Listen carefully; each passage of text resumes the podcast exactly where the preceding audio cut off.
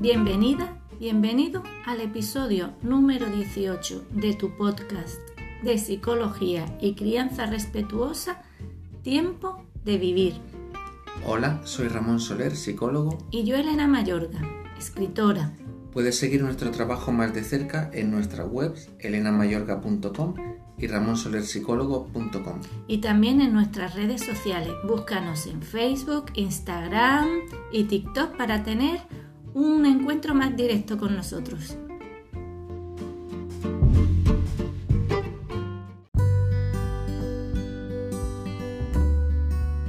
Desde tu niñez te interesan muchas cosas diferentes. Mm, no quieres centrarte solo en una, sino en varias. Puedes tener una pasión o varias a la vez.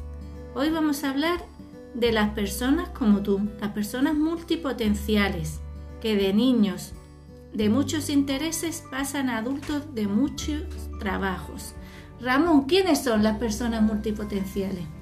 Pues eh, son personas que, como tú decías, tienen varios, tienen muchas capacidades, tienen muchos intereses a lo largo de su vida y les cuesta mucho centrarse por una única área de conocimiento. Claro, es que en realidad no tienen por qué centrarse, ¿no? Eso es una cosa que nos dicen en nuestra sociedad, claro. pero que si hay personas que le interesan cuatro cosas a la vez, igual le interesa estudiar un idioma o varios, matemática, el maquillaje y yo que sé, algo que no, los automóviles, pues que se centre en eso, porque nuestra sociedad nos dice que nos centremos en una sola cosa, pero tenemos la, la, escolarización, las asignaturas muy divididas, muy compartimentadas y entonces parece que solo te puedes centrar en una sola cosa. Luego hay una carrera, una profesión, pero eh, ahora hablaremos de cómo estas personas lo pasan mal porque eh, les hace sentir mal, ¿no? tener que decantarse por una sola. Sí, y suele pasar eso, hay que decirlo, suele pasar mucho entre los niños y los adultos de altas capacidades y es un motivo más de incomprensión de la familia y la sociedad hacia ellos. Como hemos dicho, ¿no? Quieren que se centre en una única área de conocimiento, pero ellos les gusta y son buenos, además muy buenos en varias. Claro porque una característica básica de estas personas multipotenciales es que eh, tienen una necesidad, como un ansia por aprender. Sí, les gusta. Les interesa buscar información, aprender, empaparse de un tema. Descubrir, ¿no? Nuevas, nuevas ideas, nuevas, nuevas áreas de interés. Y también mm, tienen mucha flexibilidad mental, ¿no? Que eso es interesante. Es decir, adaptan su pensamiento a las diferentes situaciones que se les presentan. Mm, Gracias a esta, a esta posibilidad de que me gusta esto, me gusta lo otro, me gustan cosas tan, tan diferentes, ¿no? Es una manera de, tener la mente abierta. Claro, Yo creo que es la diferencia, ¿no? Que tienen esa mente abierta, no, no están bloqueados. No están compartimentados. Y entonces no tienen problema para estudiar una cosa, estudiar otra y luego eh, flexibilizar y, aprender de todo y poder combinar. Sí, eso es lo más curioso, combinar todo. Y además eso, que, son muy apasionados y cuando les gusta algo lo estudian hasta el final y luego otra cosa la cogen y la exprimen hasta el final y ya a lo mejor lo dejan ahí y eso a los padres, sobre todo cuando son pequeños, les llama mucho la atención porque a lo mejor el niño ha ido a clases de piano cuatro años mm. y de repente dice ya no quiero seguir y luego dice, ahora quiero hacer tenis. Y luego robótica. ¿Qué es lo que pasa? Que exprimen todo hasta el final. Les, les sacan el jugo de lo que ellos de verdad necesitan. Porque a lo mejor ese niño en piano no quiere llegar a ser concertista, sino que simplemente hay algo. Le interesaba la música en ah, ese momento. Y, algo del piano, algo del sonido, algo. Y luego, más adelante, pum, va a sacarle provecho, ¿no? Mm. Pero claro, esta forma de ser les conlleva muchos problemas para ellos, Ramón, que suelen sufrir las personas de alto, de pues, multipotencial. claro, yo lo he visto en, adultos en consulta que lo han sufrido y lo han pasado muy mal porque en el colegio y en la familia se les machacaba mucho con, estos refranes típicos, el que mucho abarca poco aprieta.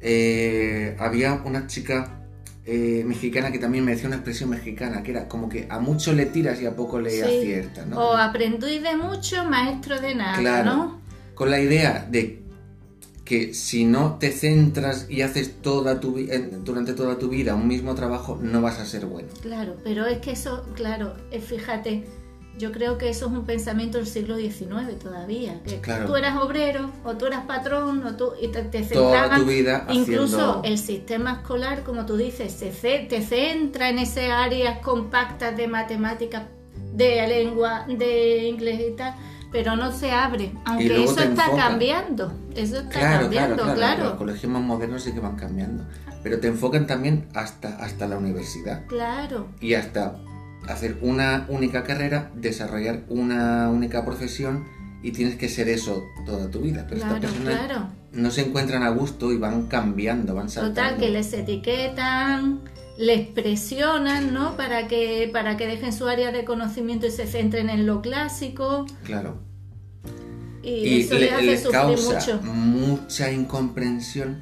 Muchos terminan eh, cayendo en depresiones porque se sienten incomprendidos, se sienten y terminan creyendo que son raros, que hay algo raro, que hay algo malo en ellos porque no se pueden centrar en una sola cosa. Claro, Sin embargo, es su potencial es eso, que no se centran, sino que pueden abarcar muchos eso es lo que temas, trabajamos Mucho claro. En, en, terapia trabajamos mucho eso, que se conozcan, que conozcan lo que son la, bueno, las altas capacidades y el ser multipotencial para que no se vean mal y al contrario puedan desarrollar lo que les apetezca en cada momento. Claro, claro, e, ellos necesitan saber que son normales como son, es su normalidad que no tiene que ser igual a la del niño o la persona de enfrente. Pero además que las personas multipotenciales son un bien para la sociedad porque son personas que comprenden áreas muy diferentes entre ellas y consiguen unirlas y gracias a esa unión crear nuevos objetos, nuevas soluciones, nuevos modos de vida y eso en, hoy en día en la sociedad tecnológica del siglo XXI va a ser fundamental. Necesitamos a esas personas especiales. Claro, porque eh, que deje de estudiar en un momento de su vida un tema no significa que lo olvide. Claro. Está ahí, todo el conocimiento lo, lo tiene asimilado. va aprendiendo otra cosa, luego va aprendiendo otra y en un momento puede conectar todo y a crear algo nuevo, una forma, una nueva manera de, resolver un problema. Y eso es muy útil. Claro, porque lo que tienen las personas de altas capacidades, que estas personas lo tienen aún más potenciado, es el pensamiento arborescente. ¿Tú puedes explicar, Ramón, lo que es el pensamiento arborescente para... Pues tenemos que imaginar el, el discurso del pensamiento no como una línea simple, continua, que un pensamiento lleva a otro y ese lleva a otro y ese a otro, sino como un árbol que se divide. Entonces un pensamiento puede dar lugar a cuatro diferentes y cada uno de esos cuatro a otros cuatro y así se va multiplicando. Entonces, eh, este pensamiento arborescente eh, son estas personas que no, no paran de conectar y de pensar y de una idea saltan a otra pero no aleatoriamente, sino hay un hilo sí, sí, sí, sí. en común, un hilo Son que muy conecta. creativos. Claro. Que frente a las personas que no tienen esta capacidad, que tienen un pensamiento lineal, ¿no? A lleva B, B lleva C. Exactamente. C lleva D, pero sin embargo estas personas A puede llevar a B, C, D, B, C, D, A, E, F, G y seguir y seguir y crecer y crecer. Y tener esa creatividad. A mí me, me, yo veo siempre la imagen cuando hablo del pensamiento arborescente de los mapas conceptuales, ¿no? Su pensamiento como un mapa conceptual de mm. ramas y ramas, ¿no? Exactamente. Bueno, pues vamos a hacer un pequeño resumen.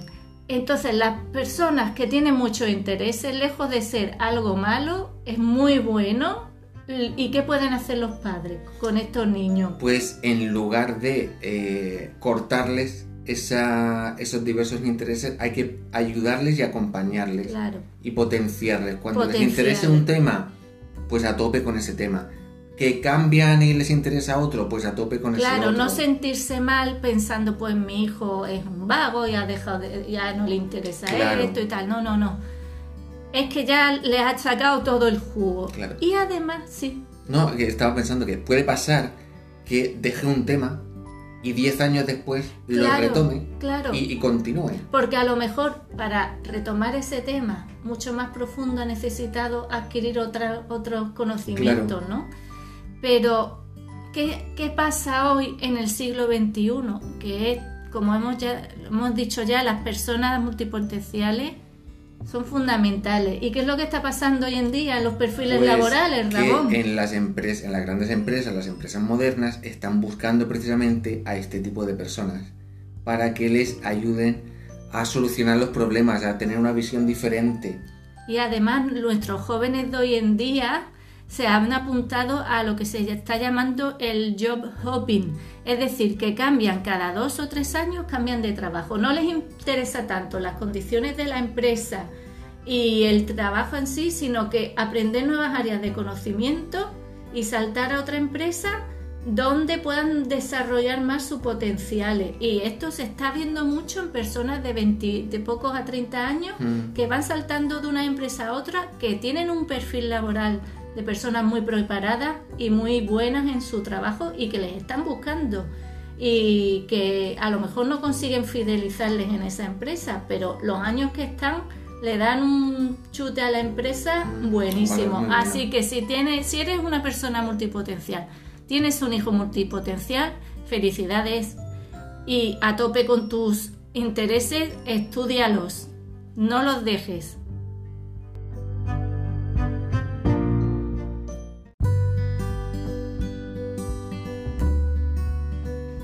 En el episodio de hoy queremos recomendar un libro muy relacionado con el tema de hoy. Flexibilidad. Organiza tu trabajo para una vida más inteligente y feliz. De Annie Auerbach. Un libro que os recomendamos súper, súper interesante y actual. Por medio de información, consejos prácticos, ejercicios y casos reales de mujeres que han ganado una enorme calidad de vida gracias a la flexibilidad, a organizar su trabajo de una forma más coherente, la autora nos propone el camino a seguir para lograr nuestra transformación personal y laboral hacia una vida más realizada y feliz. Eh, las mujeres del siglo XXI, los hombres, tenemos que ver que también el perfil laboral ha cambiado, tenemos que ser flexibles, adaptarnos y buscar la forma de ser más felices eh, con las posibilidades que nos propone la sociedad tecnológica de hoy. Un libro muy recomendable que os va a ayudar a realizar muchos cambios en vuestra vida. Esperemos que os guste.